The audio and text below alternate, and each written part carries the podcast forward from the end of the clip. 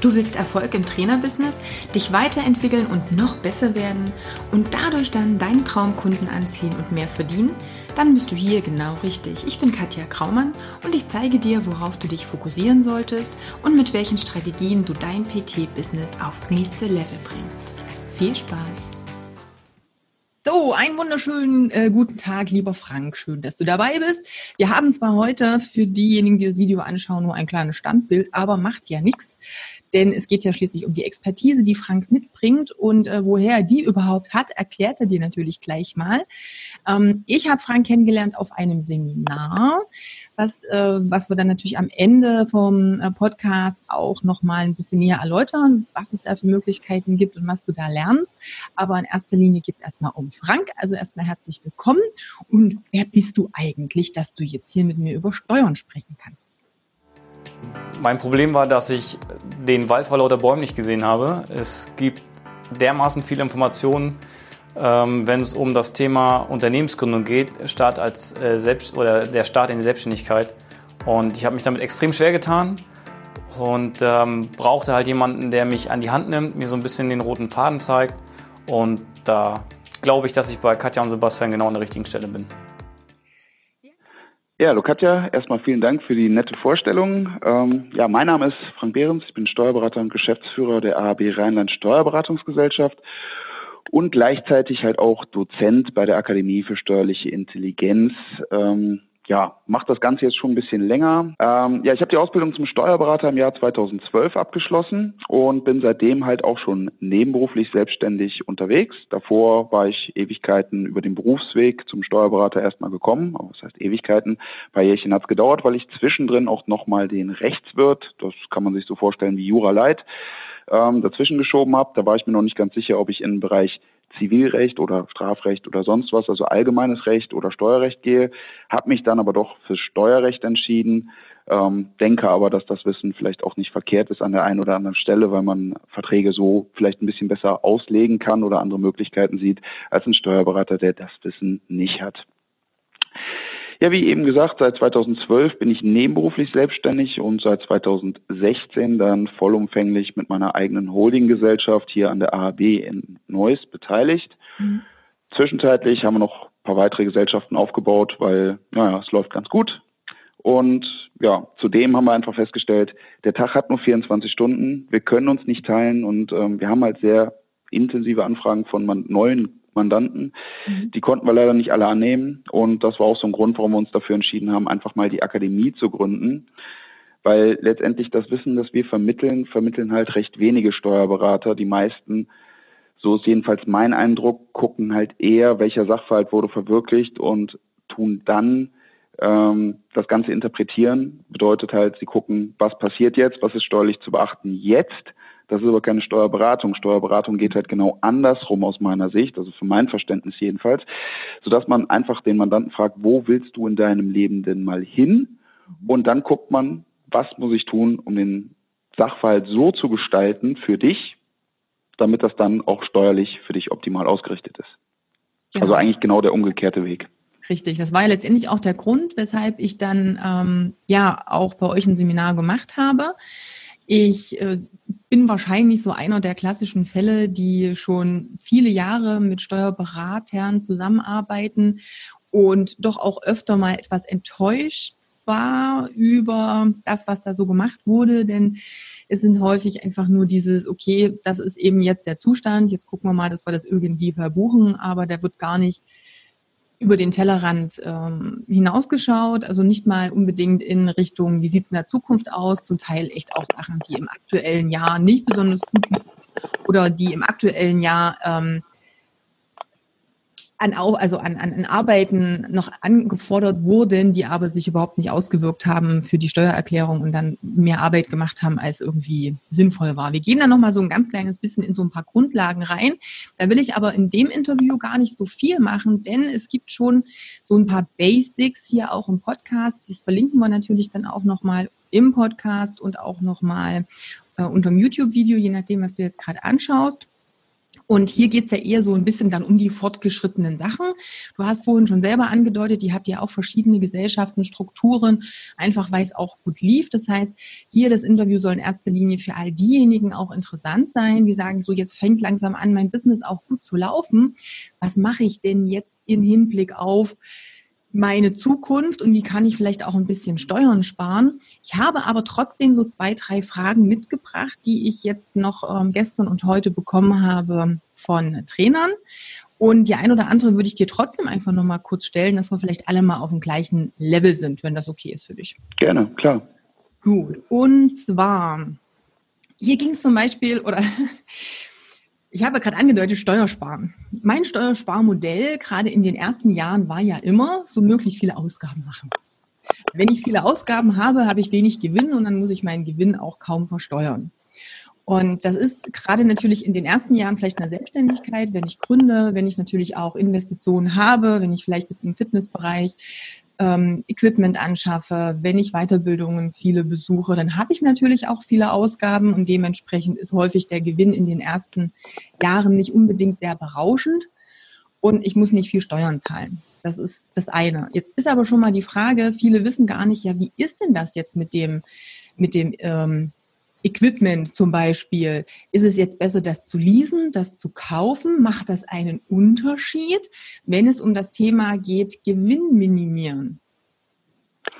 Das kommt halt drauf an, des Steuerberaters Lieblingsantwort. Ähm, ja, es kommt aber wirklich drauf an. Also Equipment gibt Equipment gibt es ja in unterschiedlichen Dingen. Also wenn ich mir jetzt so eine kleine 10 Kilo Hantel vorstelle, die wird es wahrscheinlich relativ günstig geben und die fließt direkt in die Kosten. Ähm, alles bis 800 Euro netto ja, sind sogenannte GWGs, also geringwertige Wirtschaftsgüter. Das heißt, die werden im Jahr der Anschaffung voll abgesetzt. Alles, was da drüber ist, wird halt über die Nutzungsdauer verteilt, wenn ich halt auch beabsichtige, es länger in Betrieb zu haben. Also ich sage mal, ich kann jetzt auch teures Equipment verkaufen, wenn eine Nebentätigkeit von mir ist auch, dass ich das Equipment teurer weiterverkaufe an Kunden, dann ist es sogenanntes Umlaufvermögen. Dann beabsichtige ich gar nicht, damit mehrfach Umsätze zu machen, sondern nur einmalig. Das ist dann okay. Wenn man eine Einnahmeüberschussrechnung macht, wäre in dem Fall das dann auch Kosten in dem Jahr. Wenn man bilanziert, also jetzt kommen wir schon zu zwei unterschiedlichen mhm. Gewinnermittlungsarten, mit denen man auch ein bisschen was steuern kann. Wenn man bilanziert, wäre das sozusagen der Warenbestand in dem Fall. Mhm. Und als Gegenstück dazu, wenn man jetzt das ich sage jetzt mal ein Fitnessgerät erwirbt, um damit mehrfach halt Umsatz zu machen und damit die Kunden trainieren zu lassen, dann wäre es an der Stelle Anlagevermögen und wird halt über die entsprechende Nutzungsdauer abgeschrieben. Ja, da wird es unterschiedliche geben, aber ich sag mal so zwischen sieben und 13 Jahren wird da bei größeren Fitnessgeräten wohl eher so die Regel sein. Genau, das heißt, um das jetzt nochmal ganz ähm, klar zu sagen, die meisten, die sich selbstständig machen, sind erstmal äh, über eine Einnahmenüberschussrechnung oder werden, ja, machen ihre Steuererklärung genau, über eine genau. Einnahmenüberschussrechnung. Genau.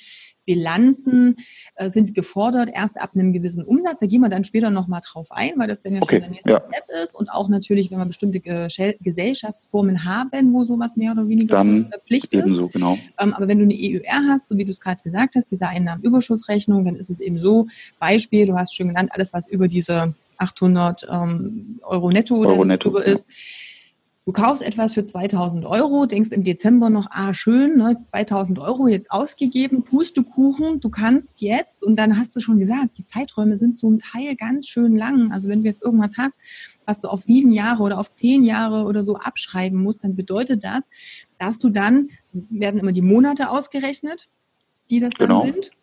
Machen Sie mal einfach, kann ich ja besser Kopf rechnen, bei zehn Jahren sind es 120 Monate. Das ja. heißt, im Dezember kannst du 120. des Preises als Ausgaben anrechnen. Genau das, ja. Im groben Mehrwertsteuer. Wenn du es im Dezember erwirbst, also wenn ich es im Dezember kaufe, genau, weil ich erst zeitanteilig für das jeweilige Jahr. Genau, ne? und dann halt quasi jeden Monat des Folgejahres dann immer wieder 120, so lange, bis irgendwann die zehn Jahre mal rum sind. Das heißt, das ist jetzt nicht unbedingt eine coole Strategie, um Gewinn zu reduzieren. Ob ich das Ganze jetzt lease oder kaufe, spielt das eine große Rolle, weil letztendlich die Abschreibung dann ja, die Leasingrate wird ja auch monatlich eingezogen und ich habe dann den monatlichen Betrag, den ich zahle. Ich kann nur den monatlichen Betrag dann eben auch geltend machen, wie bei einer Abschreibung, oder gibt es da noch größere Unterschiede? Dreimal darfst du raten, wie die Antwort lautet. Kommt drauf an. Genau, richtig.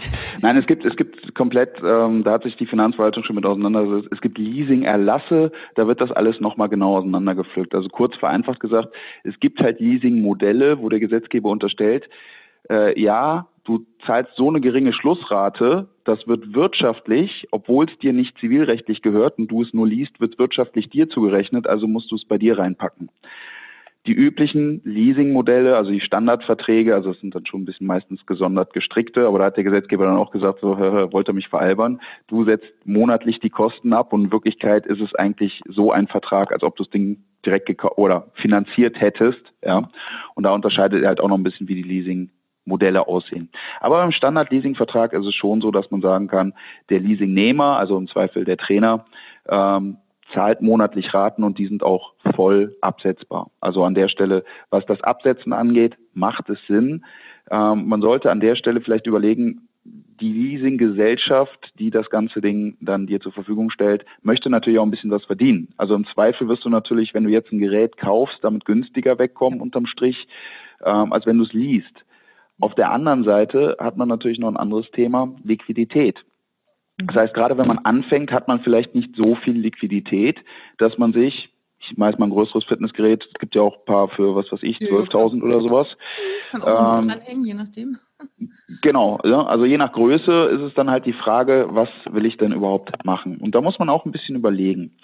Wenn ich mir jetzt äh, für 120.000 etwas kaufe, dann gehört es wenigstens mir, ich kann es verkaufen. Jetzt weiß ich nicht wirklich, wie groß der Wertverfall ist, aber ich nehme halt auch an, dass das relativ schnell geht, ähnlich wie beim Auto. Also Fitnessgeräte im, grundsätzlich in der Fitnessbranche ändert sich ja dann auch schon mal viel, äh, was Trends angeht oder so. Und dann gibt es wieder ein neues Gerät, mit dem man das viel besser trainieren kann.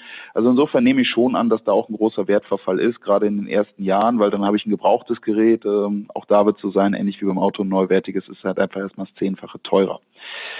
Insofern sollte man sich da vielleicht auch die Frage stellen, kann ich vielleicht aus einem anderen Fitnessstudio, das irgendein älteres Gerät nicht mehr braucht, das jetzt drei Jahre das hat, ein gebrauchtes günstig abkaufen, weil dann habe ich den Wertverfall ja jemand anderen quasi mitnehmen lassen, den großen, habe jetzt vielleicht nicht das neueste Gerät, aber dafür, dass ich jetzt gerade erst starte, kann ich vielleicht wenn ich mein Gesamtkapital, mein, mein, mein vorhandenes Vermögen betrachte, kann ich vielleicht mehrere Geräte anschaffen und so etwas Besseres dem Kunden bieten. Ja, mhm. aber es kommt natürlich immer aufs Konzept drauf an und ich sag mal, da bist du ja die Expertin, da kannst du die Leute ja ein bisschen besser beraten. Das ist aber auf jeden Fall eine Überlegung, die man machen sollte. Was das Leasing angeht, muss man sich halt auch überlegen, meistens gibt es ja so einen Leasingvertrag nicht nur für drei Monate, sondern meistens ein bisschen länger. Und das bedeutet jetzt auch, sollten die Einnahmen nicht so reinkommen, wie ich mir das vorstelle, habe ich einen Vertrag an der Backe, den ich aber noch drei Jahre durchziehen muss. Und das könnte auch zu Problemen führen. Also allein schon vorab mal darüber nachzudenken, wie sicher ist es, dass die Einnahmen so kommen, wie es geplant ist macht einen Unterschied, wofür ich mich entscheide oder wie viel Kapital bringe ich denn selber mit rein oder was könnte ich finanzieren oder was macht das Leasing. Man muss halt die verschiedenen Varianten durchkalkulieren. Also es gibt keine pauschale Antwort. Ich kann jetzt nicht sagen, pauschal Leasing ist besser. Ist was allerdings stimmt, wenn ich es anschaffe, habe ich halt nur die Abschreibung in Anführungszeichen. Da kann man aber auch überlegen, wenn ich es jetzt fremdfinanziere, habe ich kaum was von meinem eigenen Geld genommen. Ich habe es angeschafft vielleicht ein drei Jahre altes gebrauchtes Gerät. Das ist jetzt nämlich das Interessante. Weil nehmen wir mal an, wir haben eine reguläre Nutzungsdauer von sieben Jahren und wir kaufen jetzt ein drei Jahre altes Gerät. Dann wird der Restkaufpreis, der ja schon geringer ist, weil ich den größten Wertverfall einen anderen habe mitnehmen lassen, jetzt nur noch auf die restlichen vier Jahre verteilt. Ja, und dass man dann sagen könnte, hey, das fängt nicht nochmal neu an bei sieben Jahren, weil sieben Jahre gelten in meinem Beispielfall jetzt für Neugeräte, ich habe ein gebrauchtes gekauft, das ist schon drei Jahre alt. Also insofern schreibe ich das jetzt nur noch vier Jahre ab. Ja. Und das ist natürlich schon ein schöner Vorteil. Ne? Zum einen habe ich die Kostenersparnis durch den Erwerb eines gebrauchten Geräts und zum anderen habe ich eine kürzere Nutzungsdauer, sodass sich die Abschreibung höher auswirkt. Wenn ich das Ganze jetzt natürlich noch fremdfinanziere durch irgendein Darlehen und da ist es vielleicht auch interessant. Viele haben vielleicht Eltern, die jetzt in Rente sind und übers Leben ein gutes Vermögen angespart haben. Und wie ich das von älteren Leuten kenne, Aktien oder so sind nicht deren Ding. Ja, mhm. die warten noch aufs Sparbuch. Was passiert mit dem Sparbuch? Nichts passiert da. Ja, und wenn man sich dann vielleicht mal ein Darlehen von denen geben lässt oder von der Großtante zu üblichen Zinskonditionen, die auch die Bank verlangt hätte dafür, dann hätten die Einnahmen und anstatt dass ich der Bank die Zinseinnahmen schenke und die für immer weg sind, habe ich sie vielleicht bei der Großtante, bei der Mutter oder wo auch immer, ja, die versteuert die dann zwar auch, aber sie kriegt wenigstens Zinsen, was sie mit dem Geld, wenn es am Sparbuch liegen würde, nicht erhalten würde. Also so ist jedem geholfen. Man selber hat die Zinsen noch als Zinsaufwand und kann so halt auch Einkünfte von sich selbst, wenn man jetzt gute Einkünfte hat, verlagern auf die Eltern, die halt im Zweifel nur die Renten haben und von dem angesparten Geld, das sie halt als Sicherheit im Regelfall für sich aufheben, nichts haben. Und so kann man das Geld dann für sich arbeiten lassen oder auch die Eltern oder wer auch immer. Genau, das ist schon mal ein sehr guter Punkt. Wenn man um das, äh, wenn es um das Thema nochmal Gewinnminderung geht, wie gesagt, ich will jetzt hier gar nicht genau drauf eingehen, was kann ich alles absetzen, weil dann haben wir zwei Stunden damit zu tun, was alles aus Betriebsausgaben hier absetzbar ist. Ja. Wie gesagt, dazu gibt es auch schon einen vorhandenen Podcast, wo wir das alles mal im Detail durchgegangen sind, auch die einzelnen Steuerarten und was eigentlich für wen zutrifft und was jetzt Geschäftsausgaben sind und was nicht. Das, wie gesagt, würde ich nochmal ähm, verlinken. Es gibt hier noch mal eine coole Frage, ähm, da bin ich selber gar nicht drauf gekommen, aber Philipp ist da einfach clever. Er sagt, hey, ich kann doch schließlich auch zum Beispiel Geschenke machen. Jetzt bin ich ein Einzelunternehmen, ähm, habe jetzt keine Mitarbeiter, denen ich ein Geschenk machen kann. Kann ich mir denn selbst was zum Firmenjubiläum schenken? Das ist an der Stelle schwierig, weil als Einzelunternehmer gibt es halt nur dich und du kannst dir halt nicht selber schenken, ja, das wirst du schon kennen. Das wird das Finanzamt als Privatentnahme dann beurteilen. Also Geschenke an sich selbst in der Form würden nicht funktionieren. Anders würde es aussehen, wenn du fiktiv eine GmbH hättest, weil mhm. du als Einzelunternehmer man kann ja nicht sagen, das linke Auge ist Unternehmer, das rechte Auge ist privat. Also wo fängst du als Unternehmer an und wo hörst du privat auf? Und wenn man das halt nicht klar trennen kann, sagt der Gesetzgeber im Zweifel, ist das alles privat. Ja, insofern kannst du dir auch nicht zum Firmenjubiläum schenken. Hättest du eine GmbH und wärst dort angestellter Geschäftsführer, hättest du eine zusätzliche juristische Person generiert, erschaffen, und diese zusätzliche juristische Person könnte dir Geschenke machen. Ja? Mhm. Im Endeffekt selber Sachverhalt. Dir gehört die GmbH zu 100 Prozent. Du bist aber jetzt einmal die GmbH. Du vertrittst die GmbH als Geschäftsführer, sprichst also mit dir selbst und verhandelst ganz krass und sagst, du sag mal, könnte ich zum Firmenjubiläum ein kleines Geschenk kriegen? Ja, und die GmbH, gesprochen durch dich, sagt dann, jupp, machen wir. Ja, also da ist schon ein bisschen der Unterschied. Durch zusätzliche juristische Personen kann man eine Trennung erzielen, die man halt als Einzelunternehmer nicht wirklich äh, ja. hinkriegen kann. Jetzt haben wir natürlich aber noch ein Problem bei den Geschenken. Ich kann mir jetzt nicht einfach für 500 Euro irgendwas schenken, selbst wenn ich das der GmbH bin. Denn dann gibt es ja noch ein paar andere äh, Probleme, wo der Gesetzgeber dann sagt, ja, Moment mal, so einfach ist es nicht. Wie sieht es denn da aus? Also es gibt eine ganze Menge Möglichkeiten, wie man sich da was zukommen lassen kann. Ähm, erstmal beim Einzelunternehmen, also es gilt jetzt auch fürs Einzelunternehmen, man muss erstmal unterscheiden, äh, du hast ja jetzt gesagt, in deinem Fall oder im Fall ähm, des Fragestellers, äh, es gibt keine Angestellten, aber ich möchte einfach trotzdem das nochmal mit aufgreifen. An Angestellte kann ich andere Geschenke machen als an fremde Dritte. An fremde Dritte, damit fangen wir jetzt mal an, weil das ist ja auch der Fall. Genau. Ähm, an fremde Dritte kann ich halt nur schenken bis 35 Euro. Ja, nur das sieht der Gesetzgeber als abzugsfähig an pro Jahr pro Kunde. Genau. Und das ist ganz wenn ich wichtig. darüber hinaus. Das heißt, wenn, wenn ein Kunde ein ganzes Jahr bei mir ist, kann ich den nicht zum Geburtstag 35 Euro schenken, zu Weihnachten 35 Euro schenken, zwischendurch äh, zur Geburt des Kindes 35 Euro schenken ähm, und irgendwann sind es vielleicht mal 150 am Ende. Es genau, dann pro Person pro Jahr. Das ist eine ganz wichtige Genau, Info, das ist das ist ganz entscheidend. Und wichtig an der Stelle halt auch, Natürlich, ich kann auch 100 Euro schenken, ist halt nur nicht steuerlich abzugsfähig. Ne? Also das heißt, dann habe ich nichts mehr davon. Das heißt, da sollte darauf geachtet werden. Was aber vielleicht äh, eine kleine Hilfslösung an der Stelle ist, man hat ja öfter mit Lieferanten oder auch Kunden äh, mit mehreren zu tun. Ne? Also das heißt, vielleicht ist die ganze Familie irgendwie bei einem Kunde oder wenn man jetzt einem Lieferanten was schenken will, man hat da mehrere Ansprechpartner, dann kann ich natürlich jedem Ansprechpartner bei einem Lieferanten mhm. pro Jahr ein Geschenk bis 35 Euro machen aber einer Person mehr als 35 Euro, flötsch, rutscht das rein in nicht abzugsfähig. Und da ist das Finanzamt natürlich auch ähm, ja, hinterher. Die wollen natürlich auch Listen sehen, wer hat denn was gekriegt. Das heißt, es wird ja mhm. irgendwo gebucht ne, oder auch eine Einnahmeüberschussrechnung. Und dann steht auf dem Konto Geschenke abzugsfähig bis 35 Euro, stehen dann 600 Euro. Ja. ja, ganz klar, das Finanzamt möchte spätestens bei einer Prüfung mal wissen, wer hat denn da die Geschenke gekriegt? Weil die wollen jetzt nachgucken, hat auch wirklich jeder nur bis 35 Euro was geschenkt gekriegt. Mhm. Hinzu kommt an der Stelle, dass der Gesetzgeber da auch nochmal was gesagt hat, weil er sagt, ja Mensch, du hast ja jetzt was geschenkt gekriegt, dadurch bist du ja aufgrund einer Geschäftsbeziehung bereichert. Irgendwer muss es ja mal versteuern. Ne? Du hast das zwar als Ausgabe, aber der Kunde, für den sieht das Finanzamt das als Einnahme. So mhm. krank das auch klingt. Das heißt, entweder muss der das in seiner Einkommensteuererklärung irgendwo eingeben, was im Zweifel keiner macht, oder du als Schenkender sagst, ey, ich trage die pauschale Steuerhöhe von 30 Prozent, musst nochmal pauschale Lohnsteuer für den, der ist nicht bei dir angestellt, aber du musst es versteuern für ihn, damit es für ihn steuerfrei bleibt, abführen. Und das ist natürlich auch nochmal so ein Thema. Ne? Das macht diese Geschenke an fremde Dritte dann halt auch öfter mal schwierig. Ja, es gibt Themen, da schenkt man den Kunden was, ähm, aber ist halt immer so ein bisschen fraglich. Ne? Okay. Ideal sind da halt Streuartikel, da setzt der Gesetzgeber nicht so große Anforderungen an. Was sind Streuartikel? Streuartikel sind so die typischen Kulli-Feuerzeuge oder so diese Werbegeschenke, die man kriegt. Und alles, was unter 10 Euro ist, nickt der Gesetzgeber da an der Stelle ab und sagt, das ist ein Streuartikel. Jetzt kann man ja mal gucken, was man da Schönes in dem Bereich kriegt. Ähm, das macht dann vielleicht noch Sinn, aber ich sag mal, alle teureren Geschenke werden dann schon äh, auch mit Dokumentationsaufwand und allem anderen Kram bisschen schwierig und bis 35 Euro ist ja jetzt auch nichts Wesentliches. Und jetzt ja. möge man sich mal vorstellen, ich will 3500 Euro meinen Gewinn reduzieren, ja. Ähm, das ist jetzt ja auch nicht so viel, wenn man jetzt irgendwie von, was weiß ich, einen Steuersatz von 30 Prozent nochmal darauf ausgeht, dann habe ich da auch nicht so viel von. Was ich dafür an Zeit verbringen muss, mir die ganzen Namen aufzuschreiben, wann habe ich wem was gegeben, ja, was habe ich für den eingekauft. Ich weiß nicht, ob das dann so viel Spaß macht. Da muss man ja auch ein bisschen seine äh, Arbeitszeit sehen, die man dafür aufwendet. Ne? Also klar, aus besonderen Anlässen macht es mal Sinn, aber ähm, man sollte diesen Weg des Geschenks nicht unbedingt als Steuerspareffekt nutzen, weil so groß ist der nachher dann doch nicht.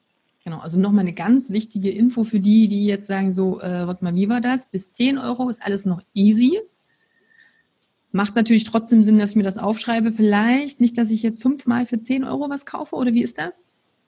Also ja, im Regelfall, wie gesagt, Streuartikel, ich habe es ja eben schon gesagt, das sind so die typischen Kullis. Also meistens mhm. wird das dann auch, damit es darunter fällt. Also 10 Euro ist jetzt eine Grenze, die ich jetzt genannt habe, aber vielleicht hätte ich noch dazu sagen sollen, da bringst du mich auf einen guten Punkt. Es sollte natürlich irgendeine so Massenware sein. Es kann mhm. aber natürlich auch sein, dass du, äh, sage ich jetzt mal, ich nehme mal ein bescheuertes Beispiel. Du bestellst 100 Flaschen Wein, okay, für Personal Trainer vielleicht jetzt nicht unbedingt das perfekte Geschenk für den Kunden. 100 Flaschen Gemüsesaft, okay, nee, doch, nehmen wir Wein. nehmen wir Wein, passt schon. Ähm, 100 Flaschen Wein und machst da dein eigenes Label drauf. Ne? Und dann so, ey, guten Start ins neue Jahr oder was auch immer. Ja, oder irgendein Sekt. Ja, durch das eigene Label, wenn das Ganze pro Flasche unter 10 Euro kostet, hast du natürlich auch dann sozusagen einen entsprechenden Streuartikel. Das sollte schon irgendwie auch eine Werbewirksamkeit haben. Wenn es jetzt für jeden ein spezielles Buch ist, das du individuell für jeden ausgesucht hast, wird das Finanzamt auch dazu tendieren, obwohl es unter 10 Euro ist, zu sagen, hör mal, das ist doch eigentlich ein individuelles Geschenk, das ist kein Streuartikel, der dir mhm. zu Werbezwecken dient. Ja, aber ich sag mal, so 100 Flaschen Wein unter 10 Euro ja, ist jetzt vielleicht dann nicht der beste, aber man kriegt ja auch manchmal Angebote und Massenrabatt und wenn man da dann ein eigenes Label drauf pappt, dann hat das doch schon einiges von einem Streuartikel, wie auch die Finanzverwaltung das verlangt. Okay, also von daher immer ein bisschen vorsichtig sein, es ist da nicht so easy. Gut, was haben wir denn da? Gehen wir doch jetzt mal in dieses Thema. Ähm, wie sieht das aus mit den Steuern? Ich habe ja gesagt, hey, am Anfang ist vielleicht dann in den ersten Jahren äh, mal so gut, dass du irgendwo vielleicht mal so 10.000 Euro Gewinn am Jahresende hast. Ist der Vorteil, in Anführungsstrichen, dass du nicht irgendwie groß Steuern zahlst, weil da ist erstmal der Steuerfreibetrag äh, ja noch drin. Wenn das Ganze aber dann mal gut laufen sollte und du nicht mehr so extrem viel Ausgaben auch hast und nehmen wir mal an, du hast ein gutes Jahr, äh, es sind 80.000 Euro Gewinn, dann fängt mhm. das ja dann doch an, weh zu tun als Einzelunternehmer. Ja, also je nachdem, wie deine persönliche Situation ist. Genau, also wir gehen jetzt einfach mal davon aus, ohne irgendwelche anderen Sachen, du, einzelne Person, Einzelunternehmer, da ist jetzt nichts mit rechts und links und Kinder und irgendwie komisch verheiratet oder sonstiges. Wir gehen immer nur von der einzelnen Person aus. Wie sind denn da so die durchschnittlichen Steuersätze dann, wenn wir in so einem Bereich ungefähr sind? Was darf ich denn dann berappen als Finanzamt? Ja, ähm, also 80.000 ist halt schon äh, eine ganz gute Geschichte für einen Einzelunternehmer. Ähm, ich tippe jetzt mal grob auf, ähm, ja, paar 30 Prozent wird es schon sein. Ähm, ich habe hier irgendwo mal so eine Tabelle, wo ich mir das es, es, es, Genau, es gibt, das wollte ich gerade, das wollte ja, genau, genau, ich wollte gerade nochmal sagen, es gibt halt vom BMF, das ist auch, wer BMF Steuerrechner einfach mal in Google eingibt, weil das Spielchen spiele ich jetzt gerade, der kann da nämlich ganz gut schon gucken, ähm, was dabei rumkommt. Dann ähm, tippe ich jetzt mal die 80.000 ein für 2020. Dann hm. kann ich es euch nämlich genau sagen. Alleinstehend, da bin ich bei 32,49 Prozent. Also lag ich mit paar 30 nicht verkehrt. Ja. Das heißt, da sieht es bei mir jetzt in meinem Rechner, der sagt jetzt genauso, 32,49 Prozent. Das sind ungefähr 26.000 Euro, die dann mal weg sind. Genau. Das heißt, wenn das das erste Jahr war, was gut lief und ich, äh, weil ich vielleicht das Jahr vorher vielleicht sogar gar keine Einkommensteuer oder eine sehr geringe Einkommensteuer gezahlt habe, das heißt auch die Vorauszahlungen dementsprechend vielleicht nicht erhöht wurden, gebe ich meine Steuererklärung ab und dann kommt plötzlich, je nachdem wie lange ich warten darf, eines Tages ein Bescheid, in dem steht, übrigens Einkommensteuer fällig 25.990 Euro 98, jetzt in dem Rechnungsfall, Rechnungsfall äh, fällig innerhalb von meistens einen Monat, wenn der Bescheid kommt, weil das ist halt die Einspruchsfrist. Ich sag mal, innerhalb der Zeit kann man ja noch gegen den Bescheid Einspruch einlegen. Wenn man die Steuererklärung jetzt natürlich extrem verspätet abgegeben hat, ja, und jetzt einfach sich viel zu viel Zeit gelassen hat, dann sagt das Finanzamt manchmal auch völlig morgen. Ja, ist auch klar, weil es wäre ja eigentlich schon längst fällig und äh, es liegt ja an mir, dass ich so spät abgegeben habe. Aber vom Grundsatz her, wenn man sich noch halbwegs dran hält, ähm, zwar die Fristen ausnutzt, die dann auch gewährt werden, aber halt ähm, noch innerhalb der Fristen eingibt, dann hat man meistens noch einen Monat bis zur Zahlung. Nur also das Thema ist mit in dem Monat kann man ja die 25, 26.000 klar machen, genau. aber das ist ja, das ist ja noch nicht alles. Das Schlimme ist halt einfach, und das habe ich oft genug bei Existenzgründern erlebt, dass es genauso verläuft, wie du es gerade geschildert hast. Und was sagt sich das Finanzamt? Nehmen wir jetzt mal einen einfachen Beispielfall. Ihr gebt jetzt in 2020 eure 18er Erklärung ab. So, das dauert jetzt ein bisschen. Beim Finanzamt ist mal wieder jemand krank. Äh, Veranlagung kommt dann so Mitte 2020, kommt der Bescheid zu euch. Liebe Leute, bitte mal, wir machen mal 25.000, ne? dann ist mhm. es einfacher. Bitte mal 25.000 jetzt für das Jahr 2018 zahlen. Und dann gibt es da noch so einen zweiten bösen Bescheid, der nennt sich dann nachträgliche Vorauszahlung für das Jahr 2019. Weil folgender Fall grundsätzlich muss man ja Einkommensteuervorauszahlung leisten als Selbstständiger oder Gewerbebetreibender. Und ähm, das ist halt auch so ein bisschen der Punkt. Jemand, der angestellt ist, muss ja immer Lohnsteuer zahlen. Also jeden Monat wird ihm schon von seinem Gehalt was abgebucht. Und sagt der Staat, der Selbstständigen müssen quartalsweise zumindest Einkommensteuervorauszahlung leisten. Jetzt weiß der Staat, dass ihr für 2018 so ein tolles Ergebnis habt, dass ihr 25.000 nachzahlen müsst. Dreimal dürft ihr raten, was der euch für 2019 unterstellt. Genau, der sagt nämlich, 2019 wirst du doch wahrscheinlich denselben Gewinn haben und dann hätte ich ja, hättest du die Vorauszahlung selber ähm, oder hätten wir das richtig gemacht direkt, hättest du ja auch schon für 2019 25.000 Vorauszahlungen zahlen müssen. Ja. So, da sind wir schon mal bei 50.000. Wenn ihr jetzt aber überlegt, oder der Staat denkt ja mit manchmal, dann denkt er sich, naja, guck mal, wir haben jetzt schon mal die Hälfte von 2020, ist ja auch schon vorbei. Das heißt, wenn wir jetzt diese 25.000 durch zwei teilen, ne, dann hätte ich ja schon mal für zwei Quartale, fürs erste und zweite Quartal, nochmal 12.500 Euro verlangen können. Wenn wir jetzt mal das Ganze durchrechnen, ne, sind wir bei 62.500 Euro, die der deutsche Staat auf einen Schlag von euch verlangt. Dann wird die Panik meistens groß. Dann ist der Punkt, wo der Mandant sagt, das Geld habe ich ja nicht, was soll ich denn jetzt machen? Der deutsche Staat ist da leider so ein bisschen rigoros. Der sagt, naja, die hätte ja klar sein müssen, dass du den Gewinn nicht komplett für dich beanspruchen kannst, sondern dass du entsprechend Rücklagen hättest bilden müssen. Also nicht alles Geld ausgeben müssen. Das machen nur die wenigsten Unternehmer. Warum? Weil sie auch kein System an der Stelle haben, wie sie mit den Einnahmen, dem Geld, das sie verdient haben, was auf ihrem Konto ist, auf dem betrieblichen Konto wohl bemerkt, umgehen. Und da ist es halt ganz wichtig, dass man sich da ein entsprechendes System baut und ja, ich habe euch ja eben die Adresse gesagt, was, ne, Google einfach BMF Steuerrechner mal eingeben. Vom voraussichtlichen Gewinn ne, den ihr ja vielleicht auch unterjährig öfter mal mitgeteilt bekommt vom Steuerberater oder vielleicht auch selber ermittelt, einfach mal 30 Prozent zurücklegt oder zumindest euch bewusst seid, das ist eigentlich nicht meins, das schulde ich nachher noch dem deutschen Staat. Und wenn man das Geld immer zurücklegt, ja, also in dem Fall waren es ja 32 Prozent Steuersatz, dann kann man halt mal 32 Prozent zurücklegen, immer vom jeweiligen Gewinn. Und ähm, Wenn man das dann zurücklegt, dann ist man da auch sicher und kriegt keine böse Überraschung. Nur wenn man unreflektiert einfach denkt, guck mal, wie mein Bankkonto steigt, jetzt kann ich mir was gönnen. Ja, dann ist das Geld nachher weg. Und da sagt der deutsche Staat, ja, ist ja nicht mein Problem, ja, du schuldest mir das.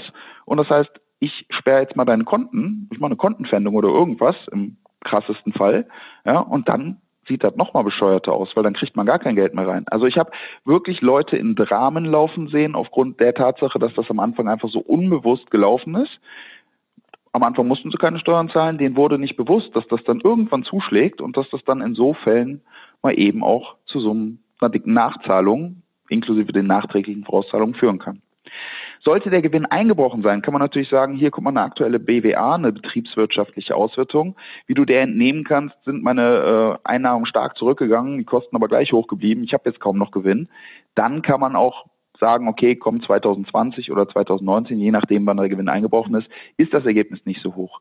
Aber sollte der Gewinn vielleicht sogar noch gestiegen sein, dann kann, hat man da keine Handhabe mehr. Ich kann ja nicht im deutschen Staat sagen, guck mal, meine Einnahmen sind zurückgegangen, obwohl eigentlich ich noch mehr Geld verdient habe. Außerdem damit ist nichts gewonnen.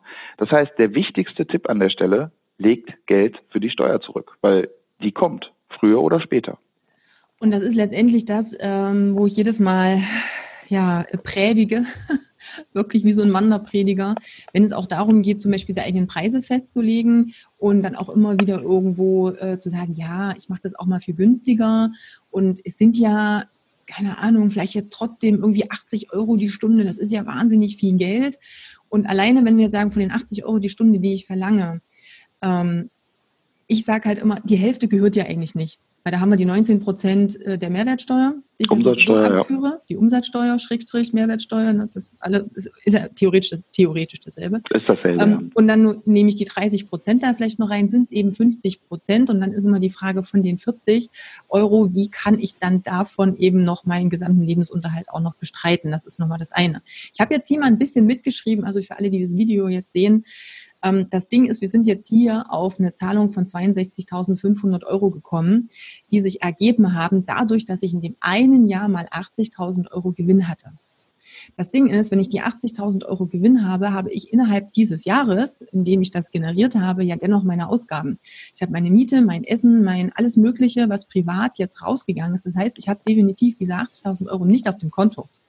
Im seltensten Fall, so wie du es schon gesagt hast. Ne, weil ich ja. gebe da einfach mein Leben aus.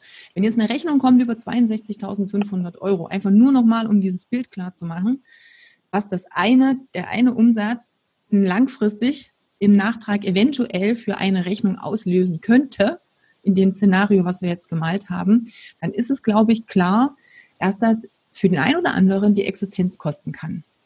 Deswegen ist es so wichtig, vorausschauend eben auch mit den Zahlen umzugehen, überhaupt die eigenen Zahlen zu kennen.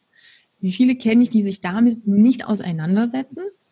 Deswegen empfehle ich jedem, neben der Tatsache, dass es immer Sinn macht, sich einen Steuerberater an die Seite zu holen, äh, dann nicht zu sagen, ich habe ja jetzt jemanden, ich gebe alles ab, ich muss mich damit nicht mehr beschäftigen, sondern wirklich auch mal in die Zahlen reinzugehen und zu sagen, was bedeutet das denn für mich jetzt in der Auswirkung?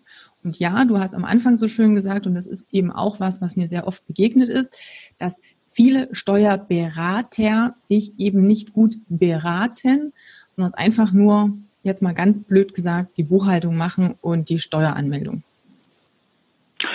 Absolut richtig. Also genau diesen Fall hatte ich ähnlich äh, bei einer Freundin, die hatte ein Fotostudio in dem Fall.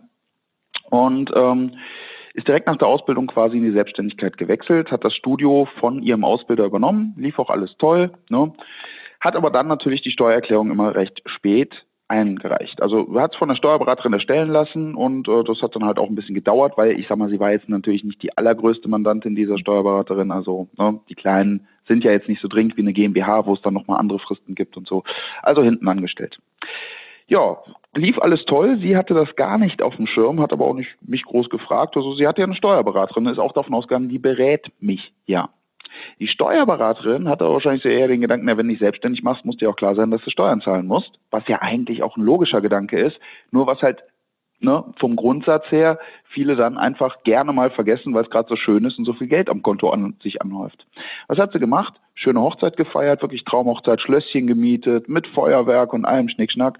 Hat die beiden locker 40.000 gekostet. Sie sich gesagt, kein Problem, ich habe das Geld ja.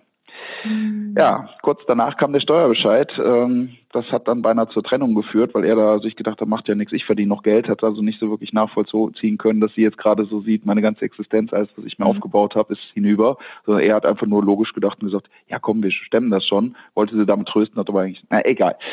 Es kann also auch zu persönlichen Dramen führen, sowas. Ne? Also ich habe das damals mitgekriegt. Ähm, das war zwischen den beiden jetzt nicht so Dings. Ist jetzt wieder alles gut, aber unterm Strich es hat halt Geld, Finanzen haben halt auch immer eine Auswirkung auf das Privatleben in gewisser Form.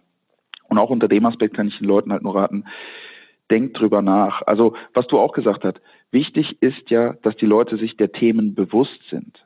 Weil Unwissenheit schützt nicht vor Strafe, gibt's ja auch diesen schönen Satz. Und genauso ist es halt. Ja. Und ihr müsst euch mal überlegen, Deutschland ist eines der Länder mit dem komplexesten Steuerrecht. Mhm. Und wenn ihr jetzt durch Deutschland rennt und euch gar nicht mit dem Thema befasst, weil ihr sagt, naja, da macht ja schon irgendwer der Steuerberater. Ja, komme ich gleich auch nochmal kurz zu. Aber das ist wie bei Rot über die Ampel zu gehen, ja, und die Warnzeichen einfach nicht zu erkennen und man macht irgendwas. Und dann kann der Steuerberater aber auch nichts mehr machen. Dann habt ihr den Sachverhalt verwirklicht. Und oft ist es ja wirklich so, man kommt irgendwann mit dem Belegen zum Steuerberater und dann glaubt ihr, der kann da was Gutes draus machen. Der kann das nicht mehr machen, weil dann habt ihr doch schon entweder gekauft oder geleast oder was auch immer. Was soll der euch da noch beraten? Und dann möchte ich noch mal ein anderes Beispiel anführen. Es heißt zwar Steuerberater, aber ein Steuerberater übernimmt unterschiedliche Aufgaben. Und äh, wenn ihr ihm nur eine Schachtel mit Belegen schlimmstenfalls in die Hand drückt, was glaubt ihr, was er als seine Aufgabe versteht? Bucht das. Habt ihr ihn jemals gefragt, kann ich irgendwas besser machen oder kann ich irgendwas äh, an meiner Struktur optimieren oder wo könnte ich noch Ausgaben machen oder irgendwas? Wahrscheinlich nicht. Weil das ist ein Punkt, den ich häufig kenne von Leuten, die sagen, ja, mein Steuerberater berät mich nicht. Aber wenn ich danach frage und sage, hm. habt ihr, genau, habt ihr, habt ihr ihn denn mal irgendwann gefragt, ob, ob irgendwie eine andere Gesellschaftsform besser ist? Nee. Das soll der ja von sich machen. Ja, jetzt mal ganz ehrlich, ich kann doch nicht anfangen und fragen, willst du nicht ein Elektrofahrrad? Oder sollst nicht vielleicht doch, willst du nicht öfter mal mit den Kunden essen gehen? Äh, oder Ne? Also ich kann doch nicht jegliche, ich muss ein bisschen Input vom Mandanten haben, was der denn überhaupt möchte. Und wenn er mir nur die Belege in die Hand drückt, dann gehe ich davon aus, dass er keine Beratung möchte, denn die kostet ja Geld. Also ist ja auch noch ein Punkt. Ne? Wenn ihr ihn mit Buchhaltung beauftragt, äh, bei dem Beispiel zu bleiben, dann macht er die Buchhaltung. Wenn ihr natürlich eine Beratung wollt, dann kostet das ein bisschen Geld. Aber es kann euch halt, wenn ihr einen guten Berater habt, das kommt auch noch hinzu, dann kann euch das eine Menge Geld sparen. Genau, und das ist letztendlich so bei dem Thema äh, wie beim Fitnesstraining. Es gibt halt gute Trainer und es gibt vielleicht nicht ganz so gute Trainer. Und ich kenne ganz viele gute Trainer, die auf die anderen schimpfen. Und letztendlich ist es bei allen Professionen so, du wirst immer Leute haben, die mit ganzem Herzblut dabei sind und versuchen, das Beste für ihren Kunden rauszuholen und eben auch so eine beratende Tätigkeit ähm, nochmal als ihre Hauptaufgabe sehen. Und es gibt halt die, die da vielleicht nicht ganz so dolle drin sind. Aber da wollen wir gleich mal überschwenken auf die Optionen, die wir dann letztendlich haben, du hast es schon angedeutet, ist vielleicht eine andere Gesellschaft, äh, Gesellschaftsform gut für mich, denn die meisten starten im Trainerbereich als Einzelunternehmen.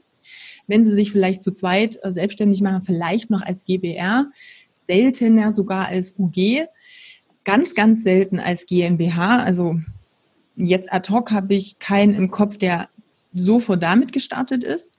Aber ähm, wenn ich dann ein bisschen in meiner Selbstständigkeit drin bin und Fuß gefasst habe, da können ja unter anderem auch andere Gesellschaftsformen für mich steuerlich auch Sinn machen.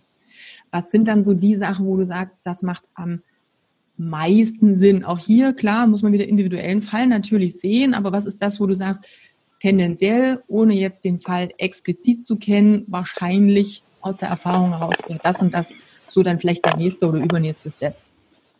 Ja, also erstmal muss man halt ähm, weniger ausgeben, als man verdient.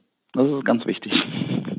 Nein, klingt jetzt doof. Also es gibt vieles, ähm, das ist eigentlich recht einfach, aber es ist halt nicht leicht umzusetzen. Kleines Beispiel. Wenn ich auch eine GmbH habe, wenn ich mir so ein hohes Gehalt auszahlen muss, weil ich mir halt eine schöne dicke Villa gekauft habe und die jetzt abzahlen muss und das Geld einfach brauche, dann habe ich nichts gekonnt weil dann zahle ich trotzdem wieder den hohen Einkommensteuersatz und kann nicht von einer Vergünstigung legen. Das heißt, egal wie hoch der Gewinn ist, ein gewisses Volumen sollte er natürlich haben. Also jetzt als Einzelunternehmer sage ich schon, wir haben es jetzt gesehen, wir sind jetzt hier bei 32 Prozent. Ähm, wenn ihr euch das nochmal anguckt, wie gesagt, BMF Steuerrechner mal reingucken und dann auf der rechten Seite euch das anguckt, Grenzbelastung sind 42 Prozent. Bedeutet, es gibt einmal eine Durchschnittssteuerbelastung, das ist halt auf den, auf das entsprechende Einkommen gerechnet. Aber jeder Euro, den ihr dazu verdient, der kostet euch schon 42 Euro, äh, 42 Prozent, Entschuldigung. Ähm, und das ist natürlich dann schon eine recht hohe Steuerbelastung. Und wenn man sich das mal überlegt, dann ist es natürlich die Frage, wenn man weiß, okay, ich verdiene jetzt noch mehr, kann ich nicht mit einer anderen Gesellschaftsform irgendwas besser machen? Und wenn man jetzt mal überlegt, eine GmbH zahlt anstatt dieser Einkommensteuer Körperschaftssteuer. Das ist eine andere Steuerart, das ist einfach eine Steuerart für juristische Personen. Und die beträgt nur 15 Prozent, zuzüglich 5,5 Soli auf diese 15 Prozent. Und hinzu kommt die Gewerbesteuer, das sage ich jetzt auch mal, Pi mal Daumen 15 Prozent. Das hängt ein bisschen ab von der jeweiligen Gemeinde. Jede Gemeinde hat einen eigenen Gewerbesteuerhebesatz. Kann mal ein bisschen weniger sein, kann mal ein bisschen mehr sein. Meistens sind es die großen Städte, ähm, die da ein bisschen teurer sind, ähm, was den Hebesatz angeht. Aber rechnen wir mal pauschal zweimal mit 15 Prozent, dann liegen wir bei 30 Prozent. Und egal wie viel ihr verdient, es bleibt bei diesen 30 Prozent. Und wenn ich jetzt mal überlege, ich habe einen Gewinn von 100.000 ja, und habe den privat und zahle halt dann ab einer gewissen Größenordnung für jeden dazu verdienten Euro 42 Prozent, Mhm. Oder ich habe den in der GmbH und zahle nur 30 Prozent. Dann sind das bei 100.000 das Gap, die 12 Prozent, sind schon 12.000 im Jahr. Also da fängt es schon an, interessant zu werden. Es gibt halt noch weitere Stellschrauben, aber jetzt nur mal einfach vom Grundgedanken. Wir sagen natürlich viele, ja, ist doch gemein, GmbH brauche ich ja erstmal 25.000, um die gründen zu können und so weiter. Ja, das ist richtig, aber unterm Strich, so gemein ist es denn auch nicht, weil wie hat der deutsche Staat das geregelt? Der deutsche Staat möchte mit den Steuern, wie der Name schon sagt, euer Verhalten auch ein bisschen steuern. Und deswegen prädestiniert er diverse Gesellschaften oder diverse Modelle und andere nicht. Mhm. Ich hatte ja eben schon gesagt, dich als Einzelunternehmer kann man nicht teilen. Wo soll Deutschland jetzt wissen als Staat, ob du das für deinen Spaß ausgibst, schönen Urlaub, schickes e-, Essen, ne, teure Kleider oder irgendwas, oder ob du das reinvestierst. Das kann Deutschland beim Einzelunternehmer nicht wissen. Ich hatte es ja eben auch schon mal angedeutet, bei einer GmbH hast du die klare Trennung. Das ist Geld der GmbH und das ist deins. Und warum ist das jetzt in der GmbH günstiger? Naja, ganz einfach. Wenn du jetzt in der GmbH das Geld versteuert hast mit 30 Prozent, dann ist es da drin. Du hast es noch nicht privat. Du kannst es noch nicht für deinen Konsum verwenden, weil die mhm. GmbH darf ja nur für betriebliche Sachen das Geld verwenden. Also nicht wie du als Einzelunternehmer, du kannst jederzeit Geld vom Konto nehmen und deswegen wird es auch so hoch besteuert, wenn du entsprechende Gewinne hast. Bei der GmbH ist es halt so, das ist das Geld der Firma, das gehört dir nicht. Du kannst zwar als Gesellschafter und Geschäftsführer darüber entscheiden, was du mit dem Geld machst. Du könntest dir auch privaten Darlehen geben oder was auch immer. Ja, also kannst Verträge mit dieser Firma, mit dieser zusätzlichen juristischen Person schließen. Aber es ist erstmal Geld der Firma. Und wenn du es jetzt ausschütten würdest über eine Gewinnausschüttung nach Motto, ich habe hier doch Gewinne in den letzten Jahren gemacht, das möchte ich jetzt auf meinem privaten Konto haben, dann würden nochmal 25 Prozent Abgeltungssteuer drauf anfallen, plus Soli, plus eventuell Kirchensteuer. Und dann bist du auch wieder ungefähr bei 42 Prozent.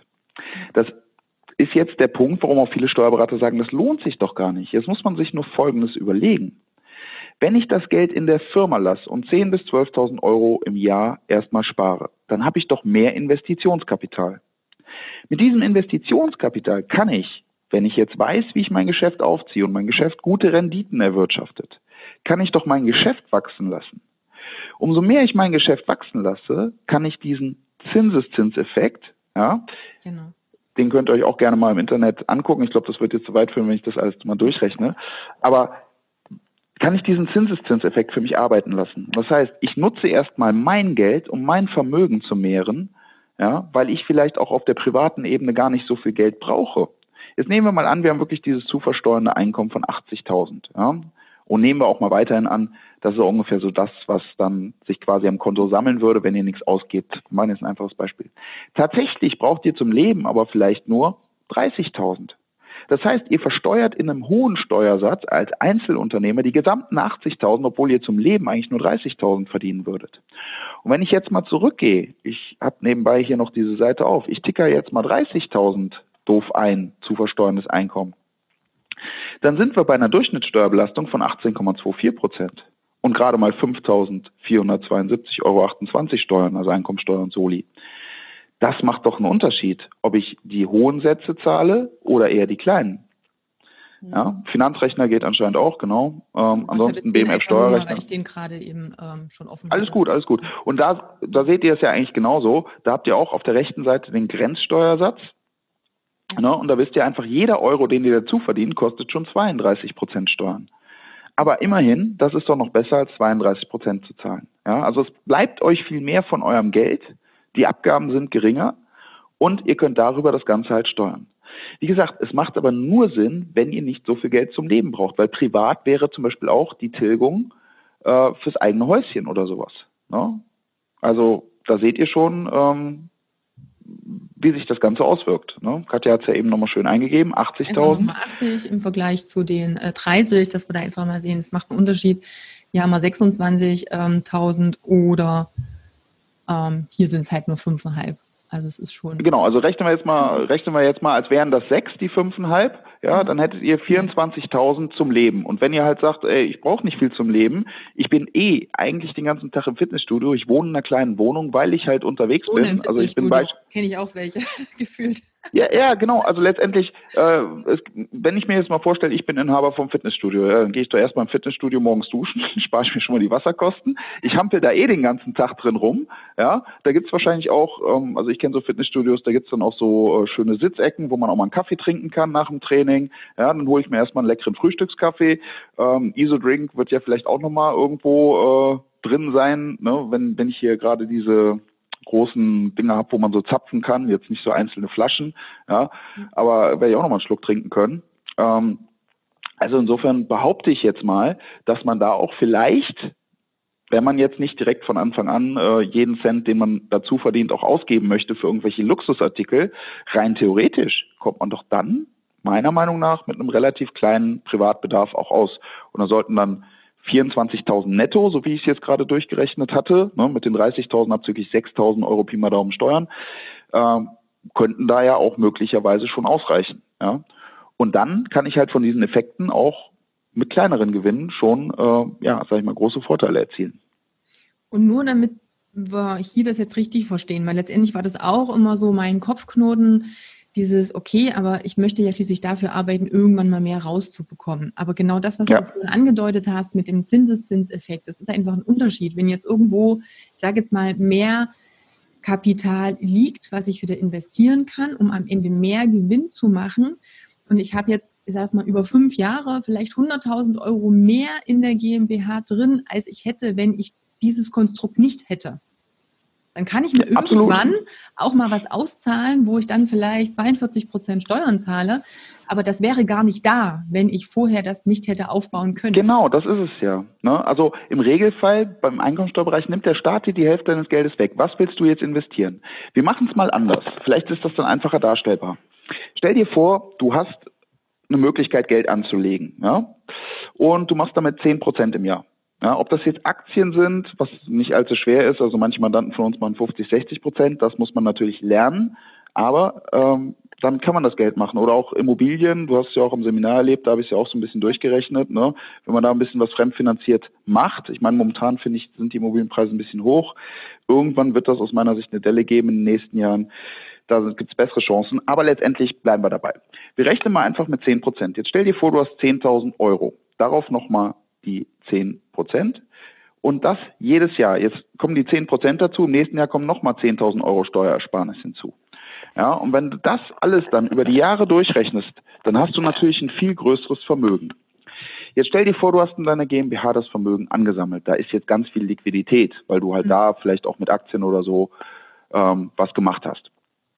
Ähm, das kannst du im Übrigen auch schön in Excel eingeben. Ne? Einfach eine Formel in die erste Zelle ja. 10.000 mal 110 Prozent.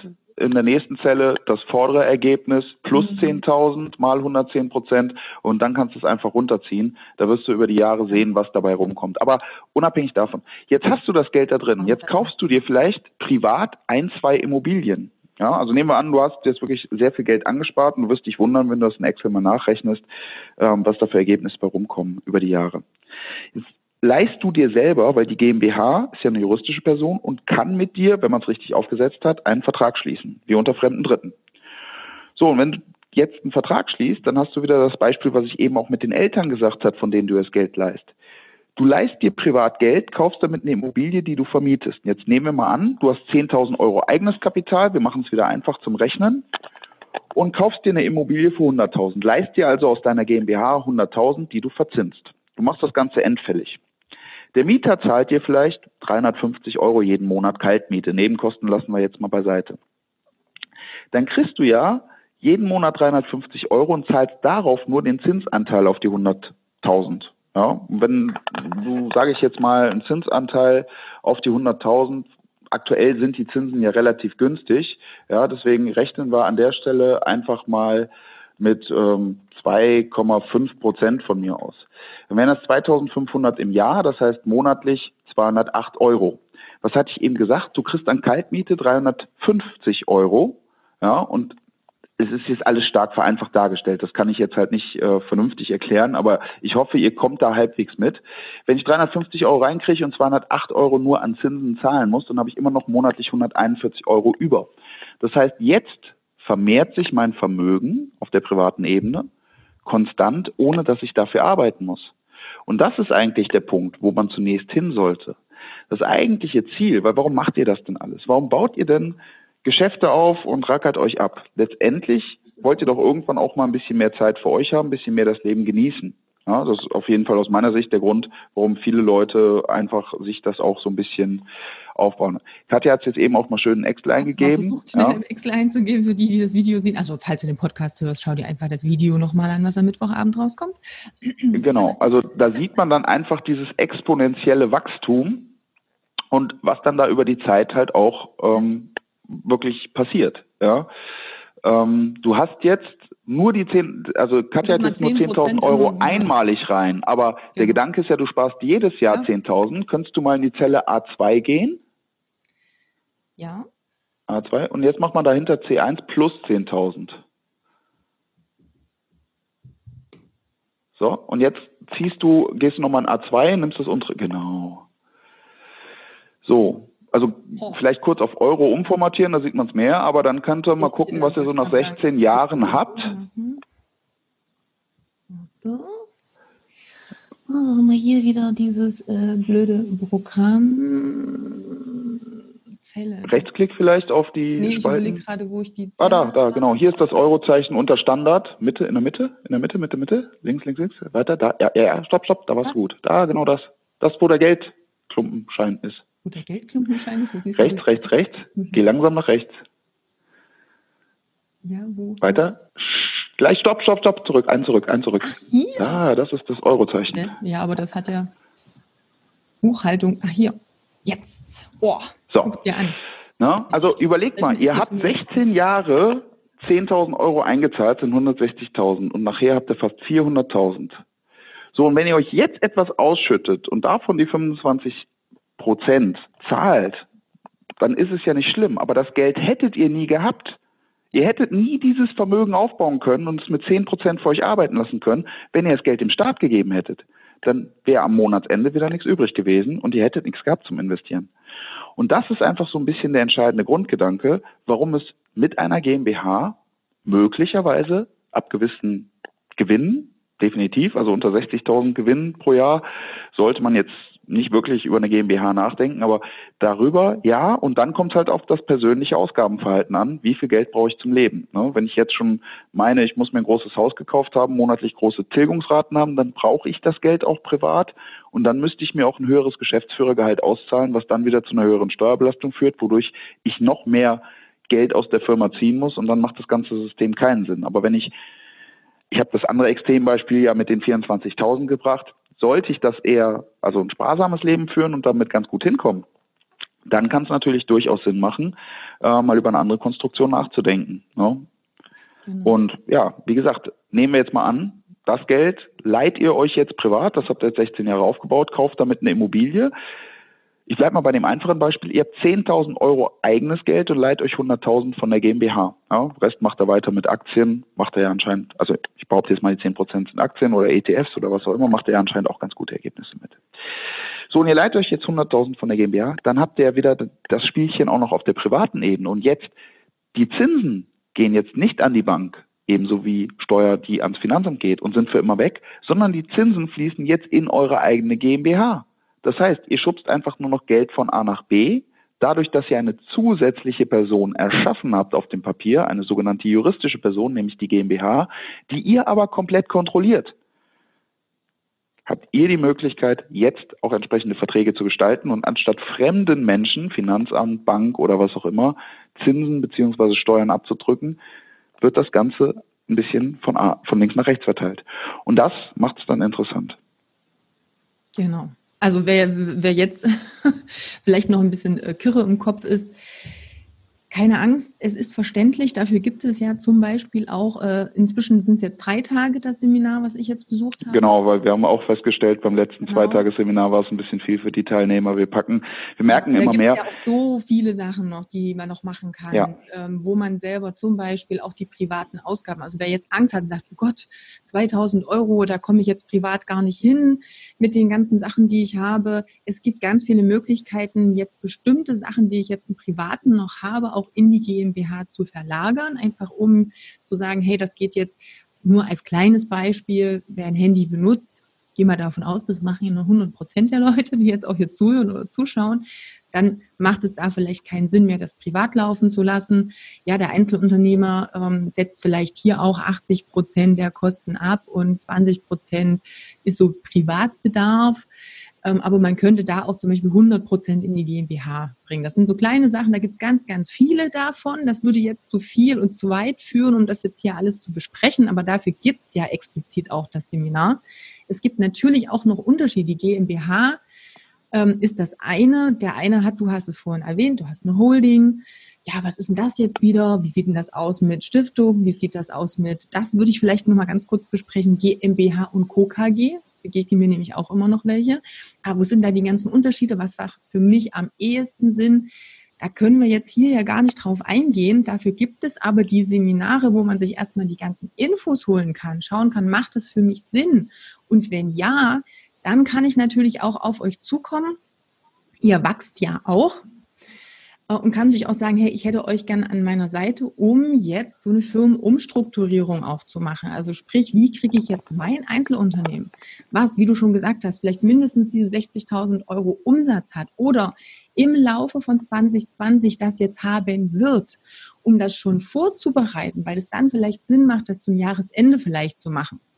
Muss man halt gucken. Es gibt ja verschiedene Situation, wann macht es Sinn, vielleicht zum Jahreswechsel das zu machen, macht es Sinn, das über das Jahr zu machen. Auch das sind alles Informationen, die äh, sind auch im Seminar dann nochmal sehr, sehr gut erklärt, aber man kann das ja auf oder vorbereiten und dann gucken, dass man die optimale Variante für sich selber dann letztendlich auch hat. Ja, und das ist auch aus meiner Sicht so ein bisschen das Entscheidende. Das ist ja immer, wenn, wenn ich Erstens geht es um Bewusstwerdung, ne? Also wirklich mal bewusst werden, wo sind die Unterschiede und wann macht es für mich Sinn? Weil das kann, das kann ja keiner entscheiden, außer man selbst. Das liegt ja am eigenen Ausgabeverhalten. Kann ja auch sein, dass ich mir momentan sehr, sehr viel gönne, weil ich sage, Mensch, äh, ich arbeite so viel, da will ich mir viel gönnen weil mir aber so Themen halt nicht bewusst sind. Vielleicht ändere ich ja auch mein persönliches Ausgabenverhalten, weil ich sage, ich habe eigentlich ein ganz anderes Ziel. Ich wollte immer finanziell frei sein, aber letztendlich werde ich das ja so nie hinkriegen. Ja? Und wenn einem das bewusst ist, wird sich vielleicht auch nochmal was verändern.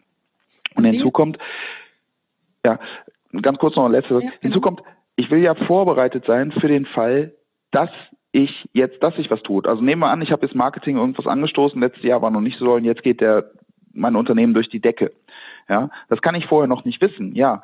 Aber wenn ich erst danach anfange, mich damit auseinanderzusetzen, ich muss es ja auch erstmal ein bisschen für mich verstehen, wo sind die Unterschiede, was will ich überhaupt? Und ich kann mir doch nur klar werden, was ich will, wenn ich weiß, ja, je nachdem, welche Entscheidung ich treffe, hat die und die Auswirkungen. Ne? Und das meine ich mit Bewusstwerden. Ähm, das muss halt auch ein bisschen in einem arbeiten. Und wenn man dann für sich aber eine Entscheidung getroffen hat, weil man halt auch auf Basis von fundiertem Wissen einfach die Unterschiede sich bewusst gemacht hat und sagt, Mensch, so will ich es nicht mehr, ich will es jetzt so, ja, und das kann ich nur, wenn ich es weiß, dann kann man sein Leben auch selbstbestimmt in die richtige Richtung steuern und ist nicht, wie im Falle der Einkommensteuer, mehr oder weniger fremdbestimmt nach dem Motto, ja, mehr, ne, der deutsche Staat sagt, komm, gib her, mir gehört die Hälfte von deinem Geld. Ja, und wenn ich das nicht möchte, ja, dann muss ich mich auch ein bisschen informieren, was kann ich dagegen tun, weil sonst wird immer ein anderer, in dem Fall der deutsche Staat, äh, für mich entscheiden. Richtig. Also wenn es uns nur darum geht zu sagen, hey, ich möchte das, was ich im Monat verdiene, jetzt einfach für mich ausgeben, um ein schönes Leben zu haben, sollte ich vielleicht überlegen, ob die Selbstständigkeit das Richtige für mich ist. Denn Kann ja sein. Also wenn man Spaß an seinem Beruf hat. Ja, natürlich, no? Klar. Kann ich aber dann vielleicht aber auch machen, indem ich sage, ich übe den Beruf aus, aber halt als Angestellter zum Beispiel. Ja, ganz klar, das kommt dann halt Trainer, vielleicht die selbstständig sind und die Angestellte suchen, einfach um das Team zu erweitern und ganz schwer gutes Personal finden. Also von daher gibt es da auch Optionen. Aber ich habe natürlich als Selbstständiger mehr ähm, Spielraum, es so zu gestalten, wie ich möchte. Und letztendlich geht es ja darum, die Freiheit zu haben, meinen Arbeitsalltag so zu gestalten, wie ich möchte, die äh, Kunden mir auf eine gewisse Art und Weise auszusuchen, indem ich einfach sage, wen möchte ich als Kunden, in welchem Bereich möchte ich arbeiten und wie möchte ich langfristig meinen, ja, meinen finanziellen Zustand gestalten, meine Rente. Und da haben wir natürlich alle ein, Thema, die selbstständig sind. Ja, gesetzliche Rente brauchen wir, glaube ich, nicht groß drüber reden, wie ähm, ausgesorgt derjenige sein wird, der jetzt vielleicht gerade zuhört und irgendwo zwischen weiß ich nicht, 25 und 35 oder 40 ist, da brauchen wir uns alle keine Illusionen machen, dass wir von der Rente leben können. Also wir dürfen schon selber auch für uns vorsorgen und mal sagen, okay, was ist denn mal in 20 Jahren oder in 30? Und wenn wir jetzt hier, ich habe den Bildschirm immer noch geteilt, mal sehen, was theoretisch möglich wäre. Und wer jetzt sagt, ja, 10 Prozent gibt's ja nicht, weil wenn ich auf mein Konto schaue und was ich von meiner Bank an Zinsen bekomme, dann sind das null irgendwas Prozent. Ja, darüber reden wir auch nicht. Da gab es ja aber erst vor drei Wochen den Podcast auch mit dem ähm, Philipp Müller. Können wir auch gerne nochmal drunter verlinken, wo es auch darum geht, wie kann ich denn zum Beispiel mit Aktien auch solche Renditen erwirtschaften. Also auch das, also einfach nur nochmal zu sagen, ich habe die Möglichkeit, wirklich selbst zu gestalten, wenn ich das in die Hand nehme. Und da muss ich, und da hast du super gesagt, erstmal wissen, was es für Möglichkeiten gibt. Ich weiß nicht, was ich nicht weiß. Das heißt, ich muss mich da jetzt erstmal informieren und kann aufgrund dieser Informationen schauen, wie gestalte ich denn das aktuelle Jahr? Wie schaut es denn vielleicht mal im nächsten Jahr aus? Absolut. Und was du auch schön gesagt hast, ist halt dieses, ähm, man macht sich selbstständig, um die freie Wahl zu haben, um seine Kunden sich aussuchen zu dürfen oder was auch immer. Was aber viele Leute verkennen, das ist immer das Positive daran. Aber umso mehr, und es ist ja wie bei kleinen Kindern, ne? wenn man klein ist, sagt man auch, wenn ich endlich 18 bin, dann muss ich mir von keinem mehr was sagen lassen. So. Aber auf einmal muss man auch selber für sein Geld arbeiten. Man muss sich darum kümmern, wo die Wohnung herkommt. Man muss sich mit Ämtern rumschlagen. Das heißt, umso mehr Freiheiten ich habe, umso mehr Verantwortung habe ich auch. Und das ist einfach auch ein Punkt, wo ich sage, naja, viele gehen in die Selbstständigkeit und sehen diesen positiven Aspekt. Aber es fängt bei der Steuer an. Als Arbeitnehmer wird die Lohnsteuer vom Chef abgeführt. Der muss sich drum kümmern. Sein Problem. Wenn ich Unternehmer bin, muss ich die Steuer, die Lohnsteuer für meine Mitarbeiter von ihrem Gehalt einbehalten, für sie abführen. Ich muss eine Umsatzsteuervoranmeldung abgeben und ich muss jährlich Steuererklärung machen. Und auch da das Thema, umso mehr Verantwortung ich für mein Leben übernehme, umso mehr kann ich es auch aktiv selber gestalten. Wenn ich aber natürlich sage, interessiert mich nicht, obwohl das ein Teilaspekt ist, ja. dann werde ich mein Ziel, diese Freiheit über mich selbst zu bestimmen, über mein Leben zu bestimmen, im Zweifel nicht erreichen. Genau, richtig. Das könnte man da schon fast beenden, weil das ein toller Satz wäre. Ich würde aber gerne trotzdem noch mal ganz kurz über, um dieses GmbH und Co. KG-Modell. Äh, einfach deshalb, weil ich das nämlich auch eine Frage war. Ähm, wie sieht denn das aus? Gibt es da Unterschiede zwischen GmbHs oder Konstruktionen wie GmbH und Co. KG? Was macht denn heutzutage eher Sinn? Und ich habe letztens erst wieder ein, zwei junge Unternehmen gesehen, die zum Beispiel eine GmbH und Co. KG gegründet haben. Und meine Information jetzt auch nach dem Seminar war, ist vielleicht nicht ganz so clever, aber da kannst du vielleicht noch mal mehr dazu sagen als ich. Genau. Also eine GmbH und Co. KG war in der Vergangenheit äh, sehr beliebt bei Steuerberatern und es gibt halt Leute, die sich da nicht äh, groß um Änderungen so sehr kümmern und dann einfach immer das alte Modell weiter empfehlen, sage ich, never touch a running system. Ja. Muss man sich so ein bisschen so vorstellen. Die GmbH und Co. KG hat ja auch wirklich einen Vorteil. Ähm, es ist zum einen die Haftung. Während ich in der OHG, also wenn ich jetzt ne, vielleicht eine GBR, fangen wir erstmal so an. Ich schließe mich mit dir zusammen, wir machen ein Fitnessstudio auf. So, jetzt bin ich voll mit meinem ganzen Privatvermögen in der Haftung. Das heißt, selbst wenn du Quatsch machst oder ich Quatsch mache, dann wäre auch dein Häuschen weg. Oder umgekehrt, du machst Quatsch, mein Häuschen ist mit weg. Und das ist natürlich ein großes Risiko, das Unternehmer vermeiden wollen. Das heißt, aus haftungsrechtlicher Sicht würde es ja jetzt Sinn machen, zu sagen, hey, ich lege nur 500 Euro ein, das ist mein Maximalverlust, den ich mit dem Geschäft erleiden kann. Und wir suchen uns einen Vollhafter, der für alles haftet, was ansonsten am Blödsinn passiert. Und was gibt es da Besseres als eine GmbH, die halt nur mit ihrem Kapital haftet und wenn da nur 25.000 drin sind, dann können auch maximal die 25.000 weg sein. Jetzt habe ich das Schöne, mir wird der Gewinn direkt zugerechnet. Ne? Das heißt, ich kann wie der Einzelunternehmer Geld rausentnehmen, habe aber meine Haftung beschränkt. Mhm. Und das ist doch eine schöne Sache, ne? weil letztendlich, cool, Maximalverlust 25.000, ich kann aber rausnehmen, wie beim Einzelunternehmen, habe nicht dieses ganze böse Zeug, was der Frank gerade eben auch gesagt hat mit GmbH, da muss ich Verträge schließen und immer irgendein Hackmeck ist. Ich habe meine Freiheit, so denkt der Unternehmer im ersten Schritt. Mhm. Diese Freiheit führt aber genau zu dem Ergebnis, das ihr eben gesehen habt, bis 80.000. Das heißt, die GmbH und Co. KG erwirtschaftet 80.000 Euro und ihr seid Kommanditist, ja, also ihr habt eine Ein-Mann GmbH und Co. KG gegründet, das geht auch. Ihr gründet eine GmbH, die ist der Vollhafter bei der KG und ihr seid der sogenannte Komplementär, der Teilhafter. Mhm. Äh, der Kommanditist, also die GmbH ist der Komplementär, Entschuldigung, verdreht. So, und jetzt wird euch auch der gesamte Gewinn von 80.000 zugerechnet. Und ihr habt ja eben gesehen, was das an Steuer ausmacht. Das heißt, steuerlich habt ihr damit gar nichts erreicht. Ja, weil es wird wieder euch auf privater Ebene zugerechnet. Ja, weil das ist halt so geregelt und das ist der Hauptfall, dass die GmbH mit 0% am Gewinn und Verlust beteiligt ist, sondern nur rein die Haftungsfunktion hat, ja, was ja auch unter diesem Haftungsaspekt immer noch sinnvoll ist.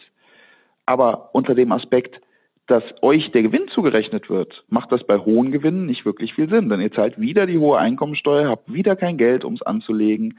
Ja, also eine GmbH und KKG kann man als sogenannte Vehikelgesellschaft verstehen, die einfach nur äh, Mittel ist, um damit das, den Gewinn zu erzielen. Letztendlich landet es dann doch wieder bei mir wie beim Einzelunternehmer. Also aus steuerlicher Gesicht habe ich da nicht viel gewonnen. Und dazu kommt natürlich auch, und das müssen wir noch mit dazu sagen, deswegen hast du auch gesagt, macht auch erst ab einem gewissen Umsatz und Gewinn Sinn. Die GmbH ist schon in der Unterhaltung teurer. Also wir haben einmal eine Gründung, wir haben die Bilanzierung, das hatten wir vorhin noch so ein bisschen verschoben. Vielleicht kann man noch mal kurz einen Unterschied zwischen einer EUR und einer Bilanz äh, kurz andeuten, noch nicht so sehr tief, aber so ein, zwei Unterschiede gibt es ja. Aber insgesamt ist ja. es schon so, dass die Unterhaltung an sich, die Erstellung von so einer Bilanz, Steuererklärung und so weiter und so fort auch erstmal ein bisschen höhere laufende Kosten sind als bei einem Einzelunternehmen. Bei mir ist zum Beispiel so gewesen, dass ich ganz lange ähm, das komplett alles selbst gemacht habe und nur dann für die Steuererklärung mir noch Hilfe geholt habe, sodass natürlich das aufs Jahr eine sehr, sehr günstige Sache war. Ich habe ja dann gelernt, dass ich vorher so auf, ich habe dann, das war der Vorteil und das ist auch sehr, sehr gut und deswegen kann ich jetzt nachträglich eben jedem anraten, sich bitte mit dem Thema zu beschäftigen. Dadurch, dass ich da zwei, dreimal ein bisschen auf die Nase gefallen bin, habe ich so viel daraus gelernt, dass das natürlich den Vorteil dann für mich gebracht hat, dass ich das alle selber machen konnte. Nur, wie gesagt, dann bei der Steuererklärung dann ans Finanzamt abgeben, habe ich dann nochmal jemanden draufschauen lassen, der dann mir nochmal ein bisschen was gesagt hat. Aber jetzt bei der GmbH ist es natürlich nochmal eine andere Nummer. Wie ist das so mit dir? Absolut. Also man, da sind wir jetzt auch schon wieder dann mit der Verantwortung, ne? mit äh, steigenden Möglichkeiten steigt auch die Verantwortung. Und das ist ja auch logisch, der Gesetzgeber denkt sich ja, hör mal, wenn wir schon die Haftung auf das Kapital beschränken, dann will ich mir auch sicher sein, dass deine Zahlen stimmen, weil sonst kommt doch ein fremder Dritter an, macht mit dir ein Geschäft und du kannst sagen, hier, hier, 25.000 ist Ende, ja, und ich habe mir gerade einen mhm. Ferrari für 250.000 gekauft.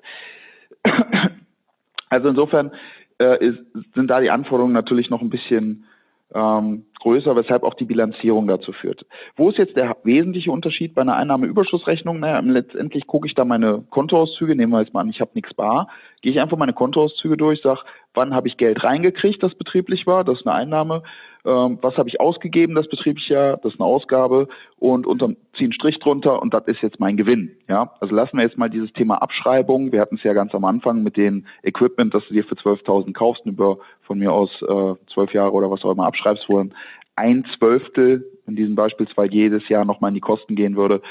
das lassen wir jetzt mal beiseite. Aber unterm Strich, ganz vereinfacht gesagt, ich nehme meine Kontoauszüge, gehe die durch und habe meine Einnahmeüberschussrechnung erstellt.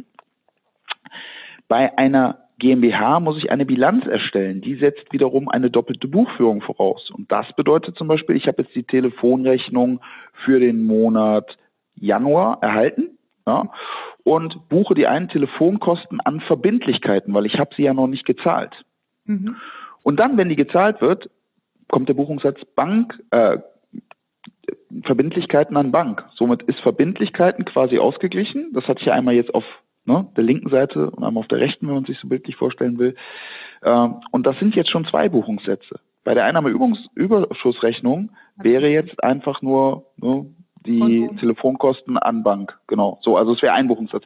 Man hat deswegen auch doppelte Buchführung, weil es halt quasi immer links nach rechts auch gebucht wird. Man hat einfach ein bisschen mehr Aufwand bei der Ermittlung. Da fängt es schon an. Dann muss ich die Einnahmeüberschussrechnung eigentlich nur im Finanzamt vorliegen. Ja, vielleicht noch mir selbst, vielleicht der Bank, wenn sie das möchte, ja, weil ich irgendeinen Kredit haben will, aber ansonsten fragt da kein, kräht kein Hahn nach. Die Bilanz muss ich beim elektronischen Bundesanzeiger veröffentlichen. Ich muss eine gesonderte Steuerbilanz in Form einer sogenannten E-Bilanz erstellen fürs Finanzamt. Die wollen das nämlich nochmal anders aufbereitet haben. Und ich muss eine handelsrechtliche Bilanz erstellen. Ja. Also es ist halt schon ein bisschen mehr Aufwand, was dann auch zu mehr Kosten führt. Wenn ich jetzt von der GmbH und Co. KG ausgehe, dann dürfte die GmbH, die macht ja nichts, dennoch nicht allzu teuer sein. Aber das liegt einfach daran, dass die keinen Geschäftsbetrieb hat. Weil ich aber jetzt kein natürliche Person als Vollhafter in der KG habe, sondern die GmbH, das ist nur ein Zweck, dass ich meine Haftung beschränke, sagt der Gesetzgeber, ja, in dem Fall muss auch die GmbH und Co. KG dann entsprechende Bilanz erstellen und muss die halt auch beim elektronischen Bundesanzeiger einreichen und so weiter und so fort. Das heißt, ich komme auf denselben Sums. Nur, dass ich jetzt noch zusätzlich eine nicht ganz so kostenintensive GmbH auch noch bilanzieren muss, weil die ist ja, da sind eine GmbH ist schon bilanzierungspflichtig. Das heißt, dann habe ich den ganzen Spaß schon auch mal zwei ne, mit so einer GmbH und Co. KG. Also auch unter dem Aspekt, äh, günstiger wird's mit einer GmbH und Co. KG sicherlich auch nicht. Also von Weiß nicht, ob ich das immer so ist. Es gibt immer Vor- und Nachteile und deswegen Absolut, ja. letztendlich das im Vorfeld überlegen, gucken, für wen es jetzt wirklich Sinn macht, in welche Konstellation, bei welchen Umsätzen, bei welchen Gewinnen, bei welchen Absichten, wenn ich jetzt überhaupt nicht vorhabe, mein Geld zu reinvestieren oder mir irgendwas anzusparen, sondern dass ich mir das jeden Monat einfach rausnehme, brauche ich vielleicht dieses GmbH-Modell auch nicht. Also auch da muss man einfach wirklich gucken, was habe ich vor, hast du ja vorhin schon gesagt. Genau, absolut. Und das ist halt, das ist halt genau der Punkt. Man muss erstmal wissen oder von der persönlichen Situation des Mandanten ausgehen. Und wie gesagt, meistens ist es halt genau umgekehrt. Ne? Der Mandant kommt mit irgendeinem Sachverhalt an und dann kann ich aber jeden Steuerberater verstehen, was soll ich denn jetzt noch machen? Jetzt kann ich nicht mehr das Beste für dich rausholen, weil du hast ja schon die Verträge unterschrieben und es ist ja jetzt schon alles so. Und dafür muss der Mandant zumindest mal wissen, wann soll ich denn den Steuerberater anrufen? Weil ein Steuerberater kostet auch Geld. Und wenn ich den wegen jedem Quatsch anrufe, dann schreibt er mir irgendwann eine Rechnung und es hat mir nichts gebracht. Das führt auch zu nichts. Und deswegen ein essentielles Grundverständnis für Themen, wo sind so die Unterschiede und warum ist das so, wie ich es jetzt ja vielleicht auch ansatzweise schon mal versucht habe, in äh, diesem Podcast darzustellen, ist definitiv erforderlich, wenn man richtige und vernünftige Entscheidungen treffen möchte. Genau. Und wie gesagt, wir haben ja auch die Seminare. Wir packen natürlich alles nochmal in die Show Notes rein, die Links dazu auch. Ihr könnt mir jederzeit aber auch einfach nur eine kurze Nachricht schicken. Dann kann ich das natürlich auch nochmal zuschicken. Frank hat auch ein Buch geschrieben. Es gibt ja auch von deiner Partnerin auch schon ein Buch, also von deiner Geschäftspartnerin. Ähm, auch die Sachen werden wir natürlich alle nochmal verlinken. Das heißt, da kann man schon mal langsam anfangen, sich mit den Themen zu beschäftigen. Die Seminare kann ich total ans Herz legen, einfach deshalb, weil es auch wirklich darum geht, wie kann ich denn legal mit solchen Sachen umgehen? Welchen Spielraum bietet mir der Gesetzgeber? Ähm, und das ist ja letztendlich auch eine ganz wichtige Information, einfach zu sagen, in welchem Rahmen kann ich Sachen ausnutzen. Die meisten wissen nicht, welche Möglichkeiten sie haben. Das ist eben schade. Hier wird alles einfach auch mal auf den Tisch gebracht und wird auch geschaut, was gibt es an Möglichkeiten, was macht für dich am meisten Sinn. Einen kleinen ähm, Einschub möchte ich hier geben. Ich habe gesagt, wir schicken die oder wir packen die Links auch in die Beschreibung vom Podcast. Bei iTunes ist es in den Show Notes drin, bei Spotify hast du das in der Beschreibung zur Folge, aber es ist da immer schlecht auch anklickbar. Wenn irgendwas ist, dann schreib mir einfach eine Nachricht, entweder über Facebook, da bin ich unter Katja Kraumann zu finden, oder aber auch über Instagram Katja Graumann oder über E-Mail kontakt@katjagraumann.com, denn ich habe natürlich auch einen äh, Gutscheincode ergattern können, wo du auch für die Seminaranmeldung noch Geld sparst. Und den würde ich dir natürlich gerne noch zuschicken, falls das irgendwie mit der Beschreibung zu dem Video Schrägstrich Podcast nicht klappen sollte. Also von daher die Links für die Seminare und für die Bücher bekommst du und wie gesagt, du kannst da sogar noch ein bisschen was sparen, wenn du dich für die Seminare anmelden solltest. Also von daher und ansonsten, wenn Fragen sind, schreib mir bitte. Ich glaube, du findest mich auf den Plattformen. Von daher, bis später, jetzt geht's erstmal weiter. Ja, definitiv.